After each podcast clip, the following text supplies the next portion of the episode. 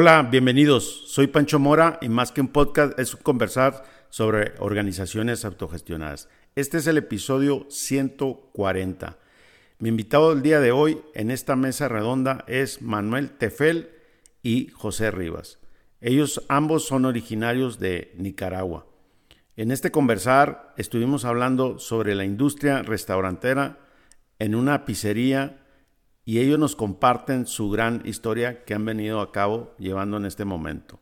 Así que este proceso actualmente está en implementación y nos comparten desde esta mirada de cómo ellos soltaron y ellos hablan de soltar la pala.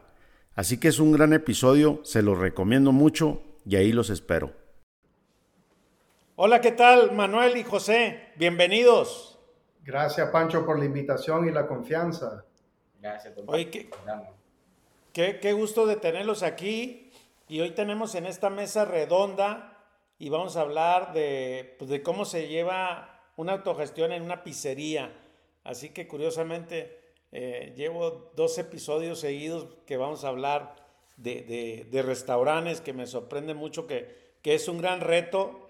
Y bueno, pues antes que eso me gustaría conocer su historia de cómo llegan ustedes a la autogestión o ¿qué, qué les movió para pensar en trabajar de esta manera? Bueno, a mí la autogestión, por la última conferencia que usted dio acá en Nicaragua, que me quedó resonando ese término de la autogestión, la autogestión, y pues la empecé a a usar, a implementar con los muchachos, a compartírsela a los muchachos y creo que de ahí vino. Por, por mi parte, siento, escuchándote hablar de, de, estos temas, me, como que me di cuenta que yo inherentemente, o sea, sin, inconscientemente, sin la intención de hacerlo, ya, ya lo veía como, como una manera de trabajar. Creo creo que viene por, por el tema de, ¿verdad? Cuando dicen, si hay alguien que puede hacer algo mejor que vos, entonces no lo haga vos. y, y, el tema no es tratar de aprender de todo para hacer todo, sino más bien, la palabra empoderar viene a la mente, pero es más que empoderar, es como permitir que las personas actúen, ¿verdad? Y, y se gestionen. Y en este caso particular de la pizzería, más aún, Pancho, porque en enero pues yo entro al equipo de, New York Pizza en enero. José ha manejado la pizzería desde el 2016. Y, antes de enero, lo único que yo sabía de pizza es que me gustaba comerla.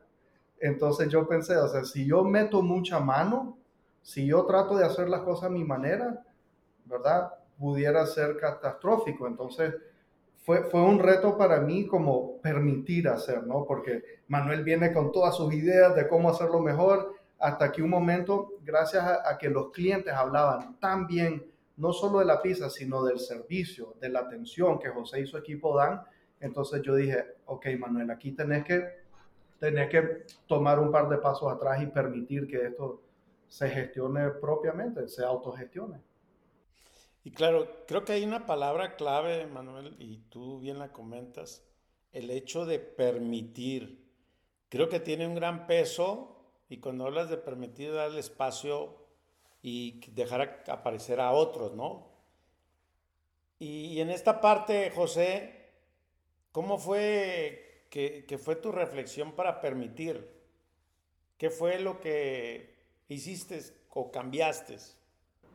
Eh, bueno, fue muy difícil dejar de hacer todas las cosas yo porque siempre tenía que estar encima de todo, de los clientes, de la cocina, y fue algo que empecé a hacer en hace cuánto, unos cuatro meses. fue difícil. Y permitir que las otras personas también interactúen con los clientes, se desarrollen en la cocina, eh, tengan su propio espacio. Fue difícil. Ha sido un reto. Ha sido un reto. A ver, háblame de un poquito de lo difícil, en, cuestiones de qué sentías, qué pensabas cuando estabas en este proceso, que es reciente, ¿no? Sí. me- mencionarles el- Nosotros tenemos un dicho ahorita en New York Pizza desde hace rato. Tuvimos una reunión, todo el equipo, ¿verdad? Y parte de... Bueno, en tu taller vos, vos lo mencionaste como que si yo estoy parado en este cuadro, nadie más, nadie más puede ocupar este espacio. Entonces, hay gente que dice ponerse al lado, atrás, ¿verdad? Entonces, nosotros desde antes ya teníamos uno y es soltar la pala, ¿verdad? Para cocinar la pizza uno usa una pala, donde mueve la pizza, la mete, la saca del horno. Entonces, desde esa reunión hablábamos de José ha manejado, diría yo, excelentemente bien todo lo que es la, la- la pizzería, la atención al cliente, la facturación, la logística, eh, admin- eh, al- eh, compra de, de- de- de productos, almacenamiento y la cocina, ¿verdad? Entonces, en esa reunión dijimos, para que José pueda desarrollar su liderazgo y pasar a hacer otras cosas como, como diseñar, redactar, ¿verdad? los procesos para franquiciar esto, tenés que soltar la pala. O sea, eh, y ese soltar la pala es nuestra, nuestra manera interna de decir delegar, ¿no? Permitir que otros cocinen la pizza. Co- co- Contarles tu experiencia de eso, quizás. Mi experiencia en soltar la pala. Eh, pues hace ya un tiempo con el nuevo equipo que tenemos porque hemos tenido varios cambios. Entonces ha sido un poco difícil autogestionar a las personas por la rotación. Pero con el último equipo que tenemos, que es súper buenísimo, eh, me he permitido eso más. eh, que yo se autogestione, soltar la pala. Últimamente ya casi no me meto en la cocina, solo estoy ahí echando un ojito, pero ellos también se, ahí se autogestionan tienen su idea, mantienen la calidad, sacan los productos Se, perdón. súper bien. No, pues, Se, se me viene a la mente un reto bastante importante que vimos. Eh, logramos diversificar un poquito, si querés usar esa palabra, y le empezamos a maquilar focaccia a otro restaurante. Y eso, pues, en ese caso, José sí, ¿verdad? Primero diseñamos la focaccia, eh, adaptamos al sabor, la textura, todo lo que quería el cliente y después eso siguió, siguió. La persona con quien José diseñó ese nuevo producto se fue, ¿verdad? Porque como dice José, ha sido una rotación bastante interesante. La persona, la persona nueva que entró agarró bien la receta y lo estaba haciendo. De repente yo recibo una llamada del, del cliente, de nuestro contacto del cliente, y me dice, Manuel, qué pena, creo que ya no podemos seguirte comprando. Mi, mi jefe, o sea, los dueños me están exigiendo regresar al proveedor anterior. Pero ¿qué pasa? La calidad. Entonces, entonces ahí, ahí nos dimos cuenta, ¿verdad? Que, que este tema de soltar la pala es, es- es el, el tradicional delegar, ¿no? Poder delegar, pero ¿qué mecanismo estás utilizando para supervisar o hacer esa- esos controles de calidad? Entonces le dije a la, a la persona, muchísimas gracias por llamarme, ¿verdad? Permitíme una vez más, mañana tengo reunión con los dueños, entonces le hicimos una focaccia, le comenté absolutamente todo lo que te acabo de decir, que la persona que lo hacía se fue, la persona nueva, la calidad, que de ahora en adelante José lo, lo va a hacer de nuevo y, y poco, y, diseñamos un, un proceso que lo incorporamos al entrenamiento de, de- de- de nuevos, de nuevos miembros del equipo que, que el entrenamiento no es solo, ok, ya te entrené, estás solo, sino el entrenamiento es, ya te entrené, ahora te superviso por un periodo y de repente, creo que cada tres meses hablamos, ya tres meses. le llamamos back to basics, de vuelta a lo básico. José pues acompaña, supervisa, solo para asegurarse que el proceso sea el, el proceso, ¿no? Ya, y, y en este tema de soltar la pala, José, hablabas de que te costó mucho trabajo, mucha dificultad. ¿Cuál era tu dificultad de soltar la pala?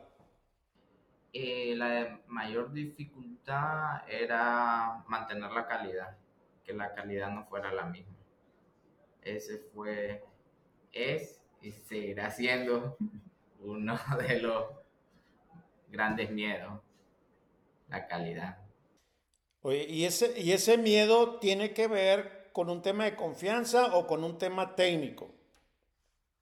Mm, técnico. bueno. técnico de la práctica, de, cómo hacer la, la, la, focacha, ¿no? O sea, el, tiempo, la masa, no sé, todo lo que tiene que ver en este, en este tipo de procesos. Eh, pero bueno, veo como una mezcla de, eso. Sobre todo es que el cliente espera lo mismo siempre, ¿no? Creo que, creo que la confianza y, el tema técnico van de la mano, ¿no? Eh, tengo entendido que, el, que la competencia o lo técnico en este caso es uno de los, de los elementos que componen la dinámica de la confianza. Porque, digamos, si vos, si vos vieras el mismo nivel de tecnicismo que vos manejas en, en los miembros de tu equipo, se te facilitaría confiar en ellos, ¿verdad? Sí, sí. Bueno, y aquí es un principio, ¿no? Yo creo que hay cosas muy técnicas que, que al final, en el caso de este proceso, va ligado al tema de, de que lo que la calidad es, es, el resultado y obviamente que ahí está ligado la, la confianza, pero, eh, pero regresando al tema de, de soltar la pala, eh, veo como que sufriste, como que también tenías esta angustia y, y, es parte del proceso de la autogestión cuando uno suelta un proceso y lo que yo he visto en mi caso sobre todo es que de repente, aunque el resultado tiene que dar esa calidad, pues uno, uno piensa que todo va a ser un desastre, ¿no? Y sí, efectivamente, como esta rotación y esta situación, pues parte de este acompañamiento, yo creo que esta rendición de cuentas, y el acompañamiento es clave en un proceso como este y sobre todo en un restaurante, ¿verdad?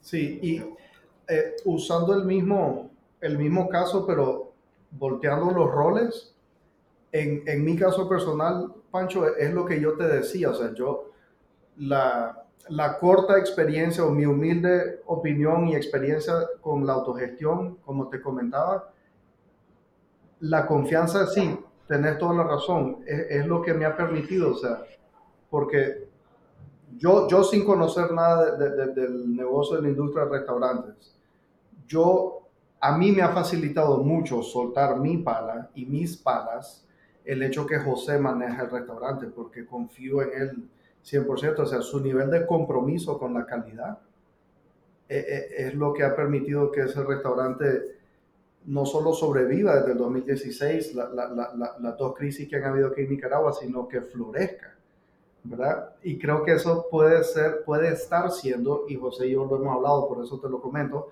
una arma de doble filo. Su mismo nivel altísimo de compromiso con la calidad es lo que quizás le cueste un poquito soltar esa, esa gestión a los demás porque el mundo del restaurante es una experiencia cada día. No es lo mismo diario, siempre hay algo nuevo todos los días. ¿Se acuerda que le comentaba eso? Es que los restaurantes no, no, es lo mismo diario, siempre hay algo nuevo, hay algo nuevo. No son los mismos clientes, siempre hay un cliente diferente, entonces tenés que lidiar con eso en el día a día y pues mantener tu consistencia, tu mismo atención a los clientes, la misma calidad, el mismo trato que le brindaste a los clientes el día de ayer, el día de hoy. Entonces, creo que más por eso es el miedo desconfianza, algo así.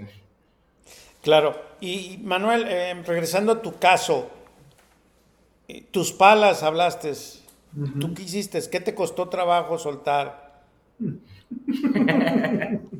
A ver, me gustaría saber y centrarnos porque de una manera la iniciativa ya la traías y han venido trabajando ¿no? en el proceso. Claro. Esto, tu pregunta me recuerda, em, en el 2018 hice un curso de coaching ontológico y ahí nos presentaron una lista que, que le llamaban los enemigos del coaching. Entonces el ejercicio era leerlos todos, familiarizarse con todos y, este coaching ontológico es mucho de sentir, de conectar con la sabiduría interna, las emociones, el cuerpo, qué te dice. Y ahí yo detecté y descubrí, o me hice amigo con la idea que había negado por años, que mi mayor enemigo de coaching era pensar saber lo que el cliente necesita, ¿verdad? Porque yo vengo de un mundo de consultoría, ¿no? Con una maestría de, estrategia y esto que el otro y todas esas cosas en, mi mente, yo me di cuenta y después en la práctica, gracias a esa lección, en la práctica con, con mis clientes de coaching me doy cuenta que mi mayor enemigo, mi mayor obstáculo, mi mayor pala, si querés llamarle así, era quedarme callado con lo que yo creía que el cliente necesitaba. Y, crear ese espacio y hacer esas preguntas para que el cliente o los clientes descubrieran, ¿verdad? Por sí, por sí mismo. Y a veces era lo mismo, pero muchas veces era diferente. Y aún así, aún asombrado, yo tenía que quedarme callado para permitir que el cliente llegara a su, a su mejor eh, respuesta, ¿no? Eh, y, comento eso porque me, me pasó similar en, en, el restaurante. Aquí viene, aquí viene Manuel, ¿no? El, el, consultor, el que va a levantar este negocio y todo esto. Pero fue, no, no sé si fueron días, semanas, pero gracias a Dios al corto tiempo, ¿verdad? Y, y mucho intento y esfuerzo de, de, algo, de una pizca de humildad, reconocer que José era la persona que había manejado este restaurante por años y, y quizás yo no tenía las mejores respuestas. Ya. Me, me, gustaría pasar a esta parte de los colaboradores y se me viene a la mente algo y tengo mucho interés en este tema. Cuando ustedes le transmiten tú, Manuel José, a los colaboradores de esta o de esta forma de trabajar, de que ellos se tienen que autogestionar, ¿qué ha sucedido en los primeros acercamientos? ¿Qué, qué, pasó con ellos? Eh, y, cómo se lograron comunicar? ¿Cómo, ¿Cómo le vendieron la idea a las personas? Eh, de, acuerdo. Y como José te mencionó, ha habido una rotación bastante alta, ¿verdad? De enero para acá. Em, y me ayudó muchísimo algo que vos dijiste en tu visita en, en, el taller que hiciste aquí en Nicaragua. Y es que no pretendan decirle a todo en la empresa que se autogestione la autogestión comienza por uno. Primero autogestionate vos y, después eso va a ir permeando pues en la cultura. Y eso me confirmó un error que habíamos cometido al principio. Porque al principio creo que fue, no sé si fue Guatemala, un viaje que estuvimos juntos, ¿verdad? Yo estaba escuchando todo lo que decías entonces compartí todos los números, no, ya los había compartido, todos los números con todo el equipo, ¿verdad? Todo el equipo. La transparencia de información financiera. Correcto, éramos cuatro, ¿verdad? Entonces ya había hecho todo eso, y, pero hay, hay, algo, lo que vos dijiste que me confirmó es, o sea, no necesariamente todos van a formar parte del equipo de liderazgo, ¿verdad? Hay información que se le comparta con algunos y hay información que no ven otros. Entonces, desde, eso cambiamos el enfoque un poquito, ¿verdad? José y yo formamos el equipo de liderazgo y, vamos identificando quiénes pueden ir formando, ¿verdad? A futuro eh, el equipo, pero ya no es todo el mundo informado de todo al, mismo tiempo. Eh, ese, ese, privilegio o esa posición en el equipo se va a ir ganando y, y se va a ir identificando, ¿no? Ya, yo, y, en este momento, ¿cuántos tienen? ¿Tienen uno más en el equipo? ¿O lo, están entrenando o, todavía no llegan a eso? Ahorita somos cuatro en el equipo y de los otros dos hay uno que le vemos mucho potencial para formar parte del equipo de liderazgo. ¿Y, cómo, cómo, es que le hacen para formar esta parte del estilo de liderazgo? En este caso que le están viendo este potencial a esta persona ¿Cuáles son como los mensajes o el acercamiento con él? Y sobre todo, pues, pues es gente que ejecuta, que trabaja, que está en el día a día, pues, que, en, como este tipo de negocios. Pero me gustaría saber cómo, cómo lo logran, porque pues este nivel, voy a hablar de educación o cultural, este, entiendo porque yo trabajo con personas también, quiero pensar en, ponerme en los zapatos de, él o de ellos, ¿no? Bueno, pues justo lo, último que dijiste es exactamente lo que, lo que tratamos de hacer, ponernos en los zapatos de, esta persona que se llama Héctor, ¿verdad? Conocerlo mejor, ver qué necesita, qué le motiva. Y, y, mi respuesta a tu pregunta es, no sé, estamos, estamos probando, o sea, él lleva, creo que no ha cumplido ni, ni los tres meses con nosotros, entonces seguro que van a haber muchos errores después de la prueba y cuando ya tengamos prueba y éxito te aviso, quizás en la próxima. pero, pero sí, tiene mucho que ver con eso que dijiste, pues, o sea, conocerlo, apoyarlo, eh, incentivarlo. Por ejemplo, ya sabemos que, que, que, tiene, que tiene una facilidad, por decirlo así, con el sistema de facturación. Él mismo hace muchas preguntas y se mete a estudiar cómo, cómo, usarlo mejor. Tiene, él mismo reconoce un, vamos a llamarle miedo o, o, reto con la atención a los clientes, pero entonces él mismo se empuja a hacerlo.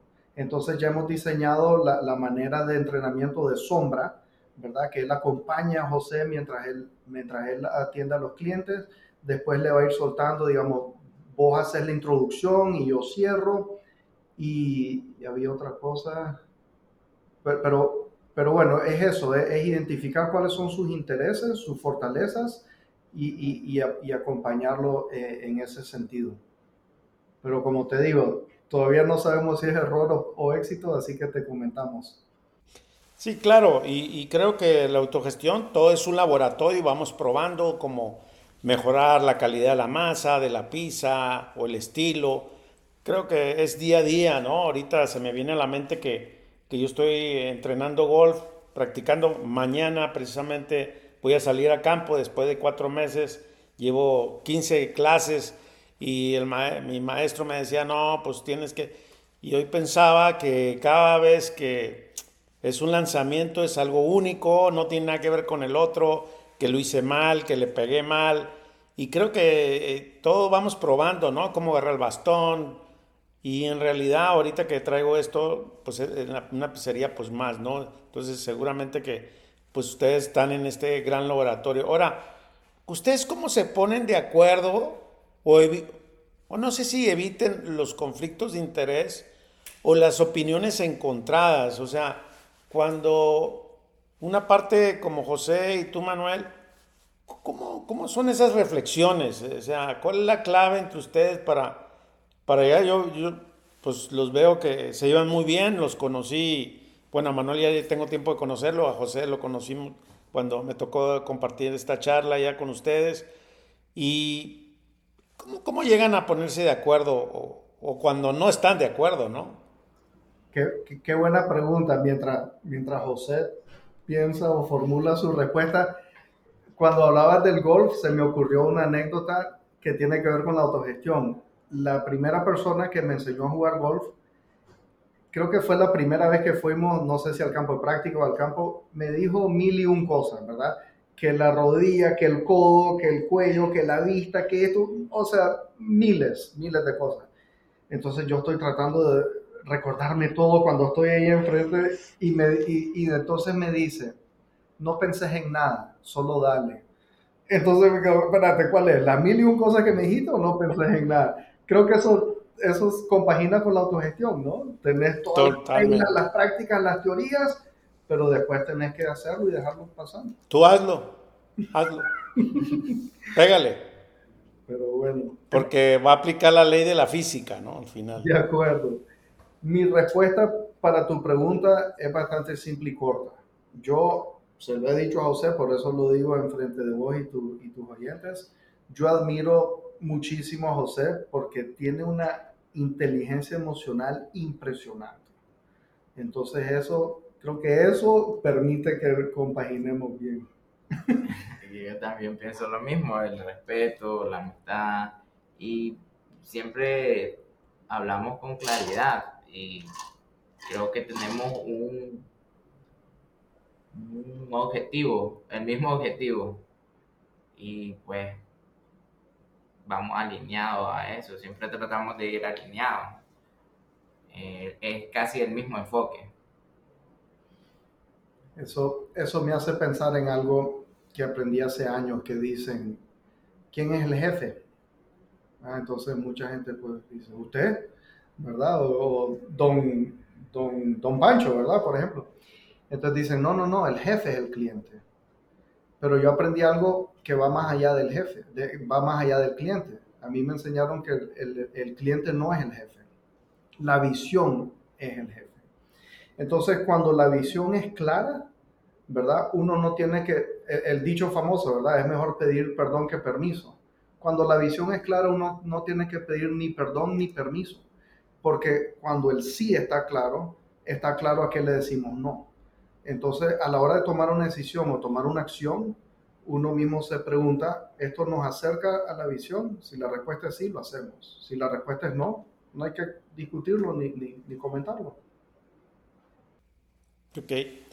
Y pensando en los retos y desafíos que tienen por delante, hablando de la gestión, del liderazgo, la cultura, sé que quieren crecer. ¿Cómo, cómo, ¿A qué se enfrentan el siguiente nivel, aparte de la rotación que, han tenido? y que están, yo creo, en todas las organizaciones. Acabo de estar en, Taiwán y en Myanmar y pasa lo mismo, ¿no? Este, dos países asiáticos. Y, bueno, pues, ¿qué, ¿qué sucede con los retos y desafíos para seguir avanzando en el tema de gestión? Pues, sí, número uno, en mi opinión, es lo que dijiste, pues, cultura, personas, ¿verdad? Si, eh, digamos, para montar una sucursal nueva, estamos claros que una de las dos personas que tenemos, o quizás es una tercera que no hemos conocido, tiene que poder manejar bien la tienda ya existente para que José o, esta otra persona vaya a entrenar al nuevo personal, ¿verdad? Eh, también en nuestro caso está el tema de redactar los procesos ¿verdad? Formular bien los manuales y todo esto, porque creo yo que es un balance, ¿no? Entre lo, lo, que vos decías, ¿no? O sea, saber exactamente qué hay que hacer. No, perdón, lo que decía José. O sea, una cosa es la receta exactamente como está redactada, pero también la adaptabilidad, porque como José dice, en el restaurante siempre hay algo nuevo. Entonces, se me ocurrió mientras José hablaba que la autogestión es un baile, es un balance entre seguir al pie de la letra los procesos y tener esa flexibilidad. Bueno, antes de tener la flexibilidad, la habilidad y la perspicacia de identificar cuando algo está saliendo de, de la situación contemplada y la flexibilidad para adaptarse según esto, respetando los procesos con la visión en mente. Para vos, ¿cuál es el, el tema de la persona? persona. Y concuerdo con usted de los procesos que estamos trabajando en eso. Claro. Y tengo una, una reflexión. ¿Qué hubiera pasado si no hubieran hecho esta mirada autogestionada? Tal vez la pregunta de cómo es que le hacen para llevarse también sería diferente. habría como un choque de, no, de opiniones quizás. De ideas cruzadas. A ver, si, si, no, si no sería como es. Eh, como, como la pizza de, de la, ¿cómo se llama? Shirley, la gringa. Va, contale, contale. bueno, pasó hace como dos semanas, ¿verdad? Dos semanas, tres semanas eh, un lunes casual. Eh, pidieron una pizza y la clienta buscaba pan grueso. El estilo de nuestra pizza es pan delgado, por así decirlo. Estilo Nueva York. Entonces vino Manuel y le ofreció una pizza de pan grueso, cosa que no va en contra de nuestro, de nuestro concepto. Pero bueno. Eh, estuvimos ahí entre que si lo hacemos, no lo hacemos, cómo lo hacemos mejor. Entonces don Manuel decía, vamos a ponerle dos más, algo así, como dos más a hacerlo. Eh, ¿Qué era? El pan de la focaccia. El pan de la focaccia. Y yo me rehusaba eso, pero al final era. el punto era que satisfacer al cliente. Entonces vamos a hacerlo de, de una u otra forma, sacamos ese producto y pues nos enfocamos no en el concepto, sino en, el, cliente. Quedar bien con los clientes, que es lo que nuestro principal aspecto en la pizzería, la atención al cliente, la calidad. Y sí es cierto que la cliente quedó satisfecha, pero mi lección fue que eh, o sea, mi, mi, propósito, yo sé, con lo que me llevé de esa experiencia es que yo no puedo estar haciendo ese tipo de cosas, ¿verdad? Porque la satisfacción de una, de una clienta eh, no puede interponerse en esta relación y en esta dinámica. Porque sí hubo como un poquito de, pero es, el típico caso, Pancho, de cuando un vendedor promete y ofrece y después la persona que presta el servicio dice, hey, ese no es el producto. Entonces, aunque yo sí, yo quiero, pero igual, si, no, si ella prefiere pan grueso, no es nuestra cliente ideal. O sea, no es cliente de New York Pizza, porque como dice José, es pan delgado y, tostado. Entonces, ahí, ahí yo aprendí una lección, no, no, no, eh, stick to the script, o sea, nos tenemos que mantener al guion y al proceso, no podemos estar inventando cosas así en el aire. Ya, y hablando de lecciones, eh, ¿qué les ha dejado? adelante, dale, dale. Ahí es uno de los otros grandes miedos. ¿Cómo las personas que van a quedar autogestionando la pizzería van a responder ante esa situación? Entonces también ahí está otro miedo.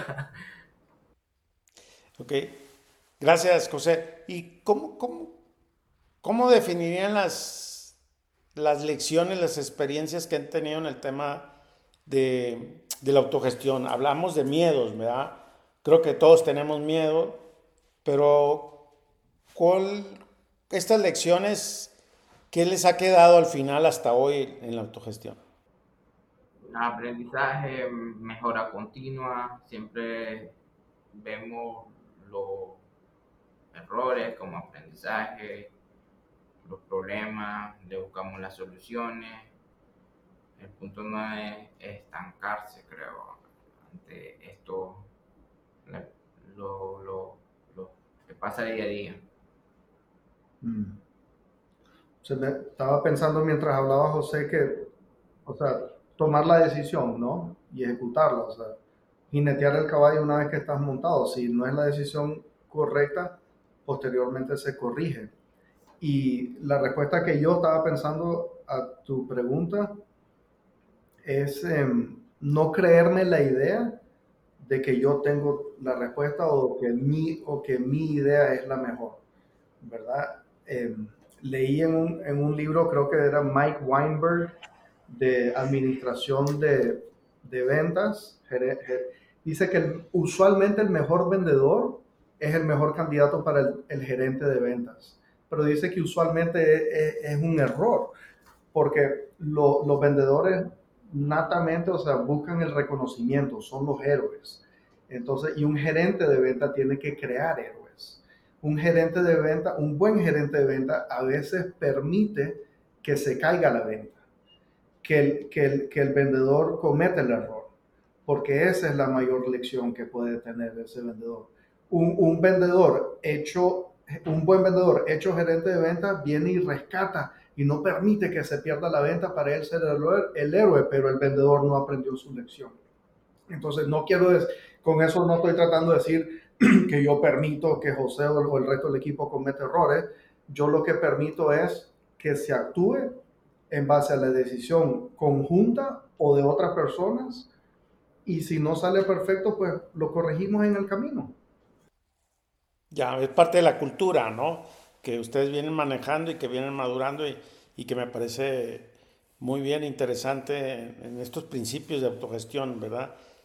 Y, y, bueno, ya para ir cerrando este, este conversar, ¿qué cosas les gustaría compartir o con qué les gustaría cerrar el episodio eh, que, que, crean que no hemos comentado y que, que es necesario compartirlo? Mm. Bueno, eh, recuerdo, se me viene a la mente un, jefe que yo tuve, ¿verdad? Una vez llegué a su escritorio con, un problema no me acuerdo qué era. Y me dice, Manuelito, él me decía Manuelito. Manuelito, ¿cuánta gente trabaja en esta firma? No me acuerdo si eran 70 o 80. Me dice, ok, ¿cuántos de esos crees que vienen a mi escritorio todos los días? Digamos que 10%, dice, 8 personas. Y en promedio me traen 3, 4 problemas cada uno, multiplicar. Si yo permito que las personas dejen sus problemas en este escritorio, me quedo con por lo menos 30 problemas eh, al día, más todo lo que yo tengo que hacer. Entonces, mi trabajo, decía él, es, que se vayan con sus problemas, que, o sea, que no me los aquí, pero o se llevan la solución o se llevan el mecanismo para ellos mismos descubrir la solución. Entonces, eso se me quedó grabado, ¿verdad? Entonces, ¿cómo, cómo nosotros estamos, él mismo me decía que el trabajo de un buen líder es no solo darle el machete, en México se conoce el machete. Sí, sí, No solo darle el machete, porque aquí decimos que es el, el, machete es el instrumento de trabajo de uno. No solo darle el machete, sino las herramientas para que él mismo lo mantenga afilado. Entonces, creo que eso, esas lecciones de, de, de este jefe que tuve me han, me han, servido mucho, ¿verdad? Para, para yo permitir que las cosas sucedan. Ok. José, ¿tienes algo con qué cerrar o compartir? Ok. Pues bien, eh, pues muchas gracias por, compartir la historia y su valentía. La verdad es que todos los casos para mí son experiencias, aprendizajes. Puede ser una pequeña organización como la de ustedes o grande, pero al final es la iniciativa, el querer hacer las cosas diferentes y bueno, ustedes tienen eh, ese atrevimiento de hacerlo, lo cual por eso los invité y se los agradezco mucho. Y antes de despedirnos, si alguien les quiere preguntar o buscarlos, ¿en dónde están activos en las redes sociales? Eh, ¿Quieren compartir? Bueno, eh, New York Pizza se encuentra en, en Instagram, ¿verdad? Solo busquen el, el logo, por lo que lo están escuchando sin, sin video es letras amarillas New York y la, la, Estatua de Libertad sosteniendo la rodaja de pizza. Creo que sale New York Pizza Nick o, o nos escriben a Tefel Manuel, una F, arroba gmail.com. Pero sí, lo, seguro lo más directo va a ser buscar New York Pizza Nick o New York Pizza Nick en las redes sociales, principalmente Instagram. Y la pizzería tiene un correo también que es el New York Pizza 2023 arroba gmail.com. Y si están por Nicaragua, ¿verdad? Y quieren, y quieren ordenar la pizza, el número es, ya lo confirmo, 8276-3102. También nos pueden escribir desde Google. Ah, sí, es cierto. Solo buscan New York Pizza y ahí no, nos mandan mensajitos. Muy bien, pues les agradezco mucho, José y Manuel. La verdad, qué valientes son los dos y los felicito. Al, al, contrario, bueno, muchísimas gracias y al contrario, gracias a vos, Pancho, porque sí, tener, tener razón, creo que este fue el segundo intento, ¿verdad? Los, los, los dos estamos bastante nerviosos, pero ya estando con vos lo, lo, haces muy ameno, ¿verdad? Que tu, tu, cara, tu voz, tus preguntas ayudan mucho a aplacar un poco el nervio y el miedo, así que muchas gracias por la oportunidad. Bueno, pues nos veremos pronto, seguramente el próximo año ya en Nicaragua, que me gusta mucho su país y, y bueno, encantado siempre de visitarlos. Esperamos tener por lo menos dos, tres sucursales más y un equipo más grande y mucha experiencia del tema. Bueno, perfecto. Bueno, hasta luego. Gracias. Bye. Nos vemos. Bye.